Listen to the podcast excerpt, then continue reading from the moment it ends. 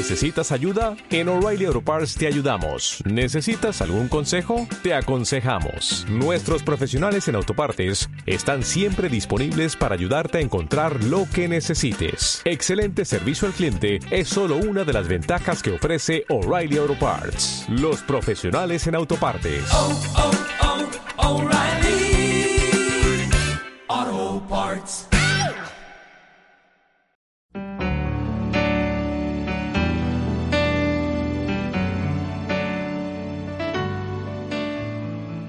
La lección de esta semana se titula El yugo de Jeremías y el versículo se encuentra en Lucas capítulo 9 versículo 23 que dice, si alguno quiere venir en pos de mí, niéguese a sí mismo, tome su cruz cada día y sígame. La lección hace referencia acerca de lecciones objetivas, que son enseñanzas mediante el uso de objetos con un propósito claro y específico. No nada más es acerca de objetos, sino también de vidas. Y en el capítulo 16 el Señor le dice a Jeremías que no se casara y por ende que tampoco tuviera hijos. La lección de esta petición del Señor se encontraba precisamente porque los hijos morirían de enfermedades dolorosas y al momento de morir no serían llorados ni sepultados, sino serían comida de aves y bestias del campo. El Señor quería que el pueblo no sufriera y por eso con el solo hecho de ver a Jeremías ya podría venirse a la mente el motivo por el cual él no debía casarse y tampoco tener hijos. Una segunda enseñanza que tenía la vida de Jeremías era que no podía entrar donde hubiera luto ni tampoco consolar a los dolientes, porque la enseñanza era la falta de disposición del pueblo por responder a los llamados de arrepentimiento de parte de Dios. Había una tercera eh, enseñanza, y era que no podía entrar en un lugar donde hubiera banquete ni sentarse a comer o a beber. Y la enseñanza allí era que cuando los babilonios llegaran pondrían fin a todo gozo y alegría. Toda la vida de Jeremías tenía tres enseñanzas importantes. Si alguien le preguntaba a Jeremías por qué no puedes casarte, él podía explicarle el motivo y con eso enseñarle a que preguntara el motivo por el cual no podía hacer estas tres cosas. Su vida era una vida de enseñanzas objetivas de parte de Dios hacia el pueblo.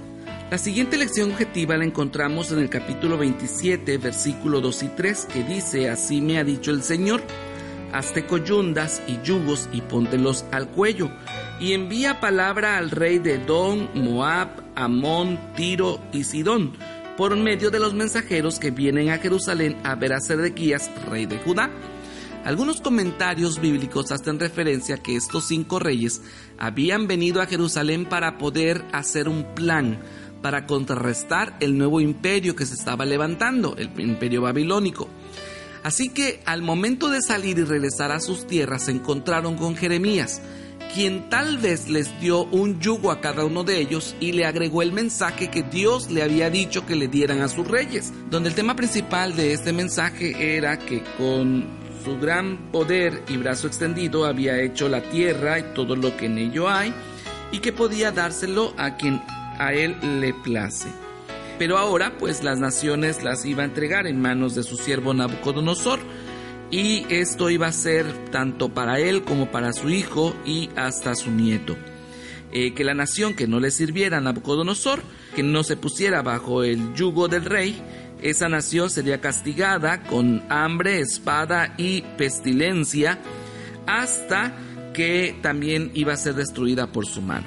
La lesión objetiva del yugo puede decir que es dominio, opresión, eh, humillación, invasión. Sin embargo, en medio de esta calamidad, en medio de este caos, también se refleja poder de Dios, su autoridad y una esperanza para el pueblo remanente. Una vez que Jeremías da el mensaje del yugo, sin lugar a dudas, todo el pueblo se alarmó. Era un mensaje de tristeza, de opresión, de angustia, porque creyeron que al ser parte del pueblo de Dios no les vendrían calamidades. Pero un día, eh, según el capítulo 28, estando en presencia de los sacerdotes, llegó un profeta llamado Cananías, y delante de todos le dijo a Jeremías que tenía yugo sobre su hombro, los utensilios que han sido llevados a Babilonia serían devueltos en dos años y los desterrados que estaban allá iban a regresar a la tierra prometida, a la tierra de Jerusalén.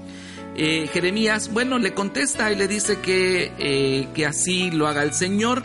Sin embargo, hace una apelación. Él menciona que los profetas anteriores a él habían profetizado eh, guerras, calamidades, pero que no había un mensaje aparentemente de paz. Pero que si eso era así, bueno, pues que sería reconocido realmente porque era palabra del Señor si así sucedía.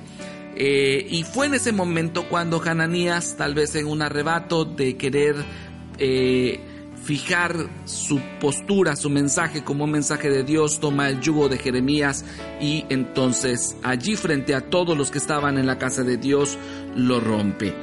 Fue una lección objetiva también había tomado un yugo de madera y lo había roto para poder afianzar su mensaje eh, de que el nuevo mensaje de Dios era que iba a romper el yugo, iba a romper la opresión, la tristeza, la invasión, todo eso iba a quedar atrás y ahora Hananías lo estaba poniendo como un hecho real. El siguiente mensaje es el resultado de un mensaje que Dios no había dado y que un profeta lo expone ante el pueblo en general y no nada más eso, había tomado el yugo y lo había roto frente al pueblo.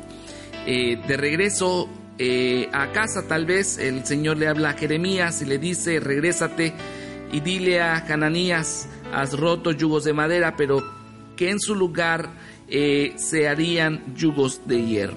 ¿Y quién podría quebrar un yugo de hierro? Ese yugo de hierro ahora serían puestos sobre las naciones vecinas y también sobre el pueblo de Judá. Y todos le iban a servir a Nabucodonosor, rey de Babilonia, inclusive las bestias del campo. En el versículo 15 el profeta le dice a Hananías, Jehová no te ha enviado y tú has hecho confiar a este pueblo en una mentira. Al final del capítulo nos dice que en el mes séptimo Hananías murió, sin embargo al morir la nación ya había creído en la mentira que él había dicho y en el resto del capítulo vemos que finalmente la palabra de Dios se cumplió. El pueblo fue llevado cautivo a Babilonia por confiar en la mentira que Hananías le había dicho a él. Es cierto, el pueblo quería escuchar un mensaje de gracia, de liberación, de redención, pero era un mensaje falso. El mensaje verdadero era el que Jeremías había dado un yugo de madera tal vez hubiera sido mucho más fácil de soportar que el yugo de hierro que tuvieron que cargar los israelitas. Si lo traemos para el día de hoy, en segunda de Timoteo 4:3 nos habla acerca de que en los últimos días vendrán tiempos en los que no soportarán a sana doctrina, sino que teniendo comezón de oídos, conforme a sus propios deseos, acumularán para sí maestros. Y apartarán sus oídos de la verdad y se volverán a mitos. Las cosas, menciona esos versículos, que no, no serán diferentes en los últimos días. Satanás hoy día creemos y es realidad, está trabajando con diligencia para que tantos como sean posibles confíen en una mentira.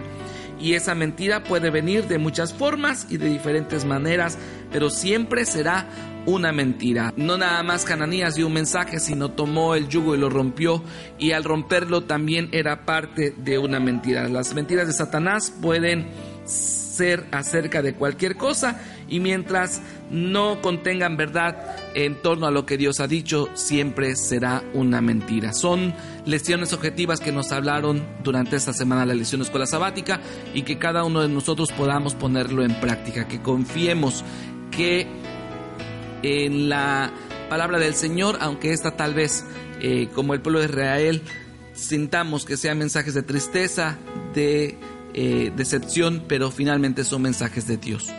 Que Él sea quien nos conduzca finalmente hacia la Padre Celestial.